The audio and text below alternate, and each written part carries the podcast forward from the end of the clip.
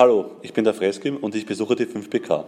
Ich werde euch heute in Zusammenarbeit mit Merve, Irem, Berfin und Elif euch auf die Rechtsmatura vorbereiten. Bundesstaatliches Prinzip.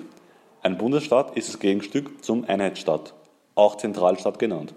Österreich ist ein Bundesstaat. Der Bundesstaat wird gebildet aus den selbstständigen Ländern.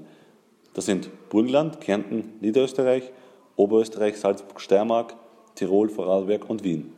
Beim Bundesstaat gibt es mehrere Ebenen, auf äh, die die Staatsfunktionen verteilt werden. Beim einen Staat gibt es nur eine staatliche Ebene, wo alles zentral geregelt und verwaltet wird. Die meisten wichtigen Aufgaben fallen in das Zuständigkeitsgebiet des Bundes. Die Aufgaben des österreichischen Staates in Gesetzgebung und Vollziehung sind zwischen dem Bund und den Ländern aufgeteilt.